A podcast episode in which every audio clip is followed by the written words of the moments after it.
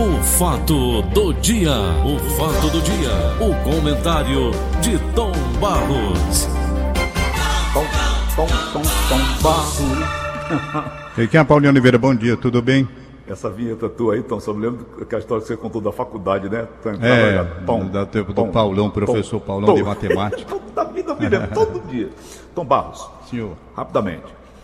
Levantamento nacional realizado pelo Instituto Paraná Pesquisa revela descontentamento da maioria dos brasileiros com a decisão monocrática. O que é monocrática, Tom? De uma coisa só, uma pessoa, no lugar de um colegiado. Então, essa decisão do ministro Edson Fachin, aí tá aí, né, o Isso. nome monocrático, né? Do Supremo Tribunal Federal, anulando, anulando as condenações do ex-presidente Lula. De acordo com a pesquisa, 57,5% dos brasileiros discordam da decisão que favorece o político que é apontado como chefe da quadrilha que praticou o roubo de dinheiro público estimado pelo Ministério Público Federal em mais de 43 bilhões de reais.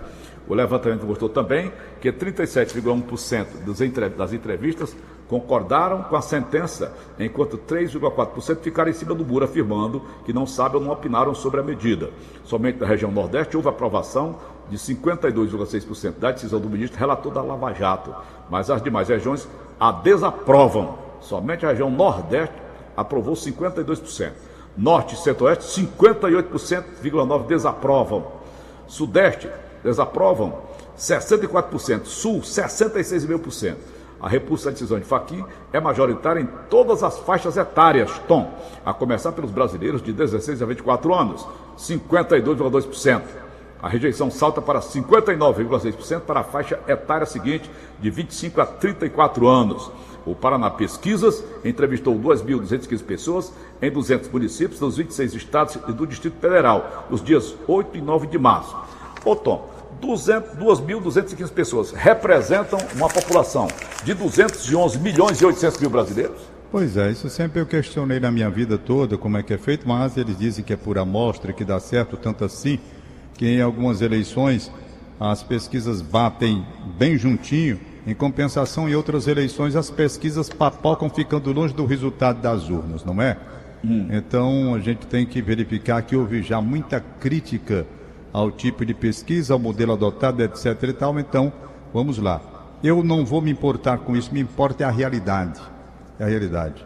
O novo momento que o Brasil está vivendo, o cenário que o Brasil está vivendo a partir de agora. Então, ontem o Lula fez um discurso. Quem acompanhou o discurso do Lula tem a impressão de que ele é o homem mais inocente do mundo. E entretanto, entretanto, essa decisão do Faquin não entrou no mérito para dizer que ele era inocente não. Disse apenas que a vara não era competente. Mas ele posou pelo resultado, a repercussão que alcançou, é como se ele tivesse sido perdoado e que não tenha cometido equívoco nenhum, erro nenhum. Não é assim. As coisas vão continuar. Claro que isso daqui não vai dar em nada. Pizza vai dar em pizza, como sempre a gente costuma dizer na linguagem popular. Mas ele não foi inocentado. Entretanto, o líder popular, populista, o homem como Lula, convenhamos, Paulo, você É pode showman. dizer que ele não é letrado. Ele Você é um showman, pode Tom dizer, hein? Eu achei ele um showman, eu assisti. Deixa. Isso, isso, exatamente é o que eu ia dizer. Você pode dizer que o Lula não é letrado, e que não, não é doutor, e que não tem faculdade, que não tem isso. Você pode dizer o que você quiser. Agora, você jamais pode dizer que ele não é um homem de uma inteligência muito grande, capaz de envolver com o seu discurso e com sua palavra, muito popular, mudar um quadro, um cenário onde ele se transforma e hoje, para muita gente, ele é endeusado e vítima da perseguição do senhor Moro. É verdade que o senhor Moro andou fazendo besteira mesmo, mas é o quadro que aí está. Não digam que o Lula não tem inteligência, não, porque ele tem para dar e vender. E ensinar a muito político que poderia ter um uma percepção melhor das coisas. Olha, Paulo, não é à toa que o sujeito sai num caminhão pau de arara de Pernambuco, do interior de Pernambuco, e vai sentar na cadeira presidencial, não, meu irmão. Não é assim. Comendo Você, para de sentar na feijão, cadeira de de presidente, do- do como ele disse no discurso de ontem, no discurso de ontem, derrotou os doutores.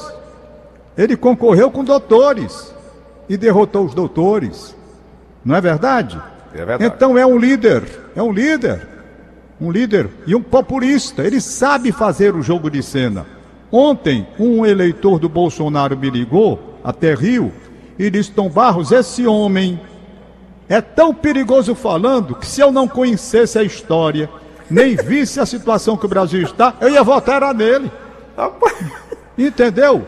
Então é preciso você ver o que ele tem de desenvoltura na hora de colocar. Por exemplo, ele colocou que no governo dele, durante eu acho que foi o primeiro governo, a economia do Brasil chegou a ser a oitava do mundo e que ele brincava com o presidente da França, da estamos chegando lá. E houve isso mesmo. E houve. Ele citou uma porção de coisas. Houve uma época em que ele tinha 83% de, de, popularidade. de popularidade. Ele era um homem idolatrado dentro do Brasil. É verdade ou é mentira? Agora, é. os desmandos depois que vieram, ah. destruindo tudo, desmanchando tudo, com assalto, com remessa de dinheiro para países ideologicamente alinhados com ele, nosso dinheiro indo para o exterior, e arruinou e quebrou o Brasil, quebrou. Mas ontem, no discurso dele, o inocente, o inocente, como se o Faquin tivesse dito: olhe, o Lula não cometeu absolutamente nada. O Faquin não fez isso. O que o Faquin fez e que está sendo alvo de crítica foi uma decisão que ele deveria ter tomado naquela época. Foi. Quando ele recebeu, aliás, o Teori Zavascki antes dele, era para ter sido tomada ali. Ei, seu Moro, o senhor não é competente para isso não. O senhor é competente aqui para a Petrobras e fique na sua. Vamos ver esse pessoal aqui do outro lado. Para onde é que vai? Entretanto, vem tomar a decisão agora. Aí, o Lula, que não é bobo, é inteligente, é. volta a dizer, chamou o Jornal Nacional de edição épica. Épica. Por quê? Porque você viu os ministros todos reconhecendo que o senhor Sérgio Moro, lamentavelmente, lamentavelmente, não teve um comportamento imparcial que deveria ter e realmente acabou sendo ruim para todos, inclusive o mal que ele fez para o Brasil também. Também porque não era para ter sido daquela forma. O comportamento dele, como juiz federal, era para ser um comportamento isento, equidistante das coisas, para julgar e julgar com justiça e não com política e interesse lá na frente, como depois ficou e está aí todo mundo vendo como é que é a coisa. Então, gente, olha, não brinquem com quem sabe envolver. Com quem sabe envolver. Homens de Ontem ele fácil, disse, Tom. eu não sou letrado, eu dizia menos laranjas. Ele disse. Ô, ô Tom, hein? Você que é muito religioso, mais do que eu até, eu, eu sou um rezador. Isso é bíblico, né, Tom? Jesus dizia, cuidado com homens de palavra fácil. Ele não dizia isso, Tom? Tem um Mas eu não lembro, eu não lembro não, assim, eu não, não, ah. não decoro o evangelho. Eu li eu alguma coisa sobre isso, viu? Eu não sei não. Uhum. Eu não sei. Mas ele, eu assisti, ontem tinha uma manicure aqui fazendo aqui as unhas da Joana, e quando, eu, quando terminou ali, eu cheguei para ela e disse, e aí, seu Paulo, como é o Lula? Eu digo, se ninguém conhecesse, tivesse nascido agora e visse esse discurso aí, pensar que esse é o salvador do Brasil, da pátria. Rapaz. Tu acha que pode haver uma terceira via, Tom, entre, entre ele e Bolsonaro? Agora vamos, vamos à, à situação. Se realmente ele, ele não disse no discurso que ia ser candidato a presidente da República. Ele não disse. Ele fez um discurso. Hein? É candidatíssimo. Não, o que eu ia dizer, ele não disse, eu sou candidato. Ele não disse. Em nenhum momento do discurso ele disse, eu sou candidato. Ele fez um discurso de candidato. Mas ele não disse que. Então, agora vamos ver o Lula, candidato à presidência da República. Uhum. E agora os brasileiros sabendo os dois quem são. Os brasileiros sabem agora quem é Bolsonaro presidente. E sabe agora quem é Lula presidente. Mais Lula do que Bolsonaro. Porque Lula foram dois mandatos. E ainda teve uma prorrogaçãozinha com a intromissão dele aí no mandato da, da Dilma. Perfeito? Mas certo. você já sabe quem é Bolsonaro. Então agora se realmente acontecer, de ano que vem a eleição, colocar né, Lula de um lado, Bolsonaro do outro, não venham, pois, os brasileiros dizer que estarão sendo enganados, porque não estão. Verdade. Uma das maiores derrotas que eu vi aconteceu agora com a Dilma Rousseff, de presidente da República derrotada na candidatura ao Senado. Não é? Isso. Quer dizer, o voto popular, o voto popular tirou a Dilma, que ganhou, ganhou a permanência de seus direitos políticos numa decisão, numa decisão que desonrou a Constituição do país, manchou a Constituição do país do senhor Lewandowski, que era para ter sido caçado ali os direitos Ah, políticos dela. Mesmo. Entendeu? Então, são essas coisas que acontecem no Brasil. O cenário está aí. Trouxeram de volta o Lula para a disputa. Agora, é o Lula de antes? Não é? Porque todas as acusações estão aí. Quando chegar a campanha política, todas essas coisas serão exteriorizadas. Toda a podridão, de lado a lado. Porque a campanha política que vem aí, dentro desse clima que foi criado, o que tiver de podre de um lado e de outro, isso daqui vai à tona outra vez. E mais vai que a gente não conhece, hein, Tom? país. Hein, Hein? Tom? E mais coisas que a gente não conhece. Não, chegou conhece até- não sabe. Coisas não que a gente conhece não, não sabe. sabe. Então, se acontecer, que ninguém sabe o que vai acontecer daqui para lá, né, de resistências, de resistências, ninguém sabe ainda, aí o homem, de volta. Agora, que sabe fazer o jogo bem populista, sabe. E tem que reconhecer o jogo de cintura que ele tem. É um E showman. ensina quem não tem. Ensina quem não tem. Lembrou em alguns momentos daquelas firulas que ele estava fazendo, ele lembrou Leonel Brizola. Que chega na hora de falar, empolga as multidões e faz com que as pessoas acreditem aquilo que às vezes é a mentira e se transforma numa verdade. Ele ontem estava um homem inocente, rapaz. Inocente. Nunca praticou ato irregular. Nunca. Ele consegue. Ele tem esse dom. Ele tem esse dom. Então não é letrado, muito não é um doutor, palanque, não é nada, fala errado, como ele disse. Ele disse, hora, me ensinaram que eu dizia menos laranja. Aí alguém chegou para mim e disse, olha, não é menos laranja não. É, é menos. Não existe a palavra menos. Quer dizer, ele, ele, rapaz, ele conhece, ele sabe como chegar lá. Ele sabe como chegar ao povo. Ele sabe como chegar a falar para as massas. Então, não é. Olha, Paulo, eu repito para concluir, que já são oito horas. Eu repito para concluir. Meus amigos, meus amigos, o cara pode não ter frequentado uma faculdade, não é doutor, não tem título, não tem banco acadêmico, mas não burro ele não é não, porque ele pegou os doutores e botou no bolso tudinho, saiu num pau de arara de Garanhuns, se não me como era o nome? Era Garanhuns mesmo, era, sei lá, Era. foi bem, saiu num pau de arara para a cadeira presidencial. Imaginem só. Imaginem só. Com todos os poderes, as lutas para chegar àquela cadeira lá. Dos doutores. E ele chegou. E não chegou uma vez, não. Então não brinquem. Não vamos subestimar quem tem inteligência. Pode não ter anel. Agora eu, eu me lembrei, né? Não dá mais tempo, não. Está na hora de terminar. Ô, Tom, com um Bom. detalhe. Com um detalhe, a máquina presidencial estava funcionando, não era? Como assim, Paulo? A máquina. Como está a máquina hoje do Bolsonaro? Ele é o presidente da República. Sim. Então a máquina está trabalhando, não é verdade? O Bolsonaro. E ele o derrotou a Bolsonaro- máquina, Vou, o vou, vou invadir aqui mais um minutinho só. Vai. O Bolsonaro, ele foi eleito pela esquerda. As pessoas não entendem quando eu digo isso. Eu concordo com você. Eu posso até estar dizendo uma besteira. Por quê? Porque foi a esquerda que quebrou o Brasil, PT quebrou o Brasil, fez toda essa desgraça, o Brasil quebrado, quebrado, com roubalheiro, com tudo que aconteceu. PT quebrou. E o Brasil se revoltou contra aquilo e reprovou o PT. E a alternativa que tinha o PT para concorrer na época era o Bolsonaro. Botaram o Bolsonaro presidente da República do Brasil. Tá lá. Pois agora eu digo: se o Bolsonaro não tiver cuidado no direcionamento que está dando ao seu governo, ele vai trazer a esquerda de volta para o poder. Ele vai trazer.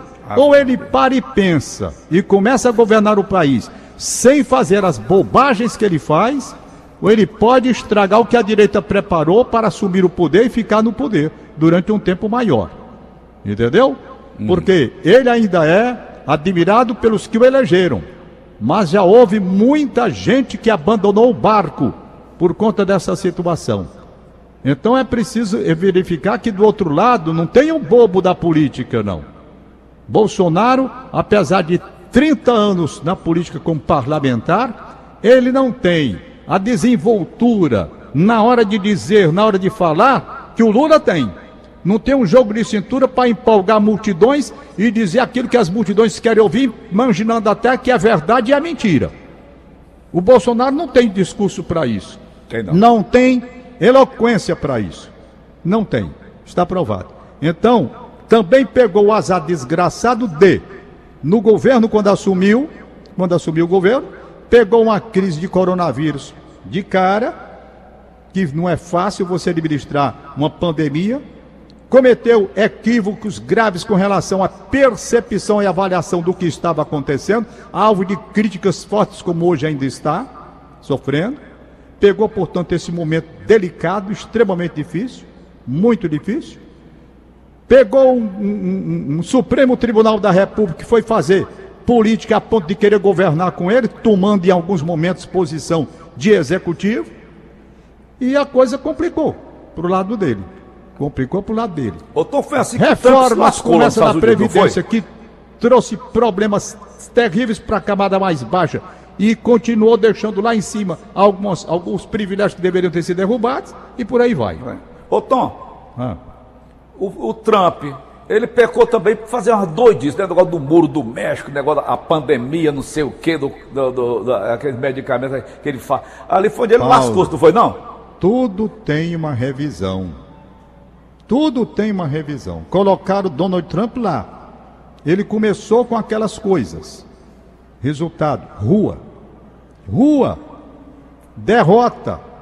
Ele se derrotou Sozinho. pelas besteiras que fez e as loucuras, porque ele transmitia a imagem. Olha, o John Kennedy tinha a postura de um presidente respeitado pelo comportamento. E era mulherengo, estava cheio de mulher, depois as biografias dele, ele tinha negócio com a era, era. Marilyn Monroe, um bocado de gente. Mas os outros também tiveram. Tiveram. Teve aquele Bill Clinton, grandão, bichão grandão, negócio o Mônica Levinsky. O Roosevelt. Né? É, todo mundo tem o suas coisas. teve um caso com a escrava, Tom. Pois é. As Rapaz. coisas por fora. Não é? e, e os filhos mas dele com a escrava trabalhavam de escravos.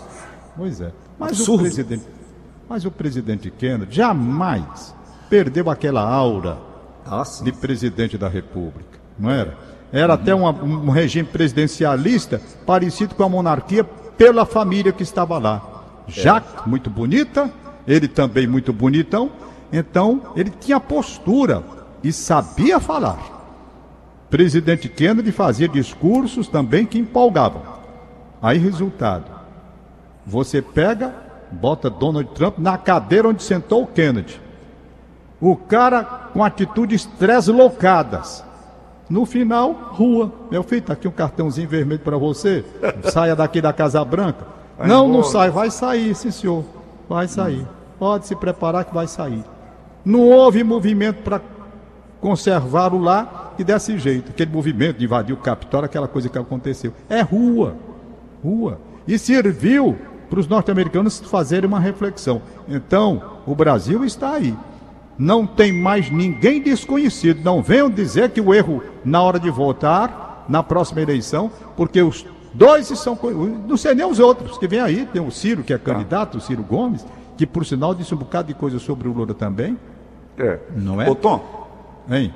O João Leonardo Benício está aqui. Amigo, meu pai disse que é muito fã do senhor e do Tom Barros. E pediu qualquer música, qualquer música do Paulo Sérgio. O Leon, João Leonardo Benício, tá certo? Que está pedindo aqui um alô. Certo. É nosso, é nosso ouvinte, é nosso fã. Muito obrigado. Pois é, Paulinho.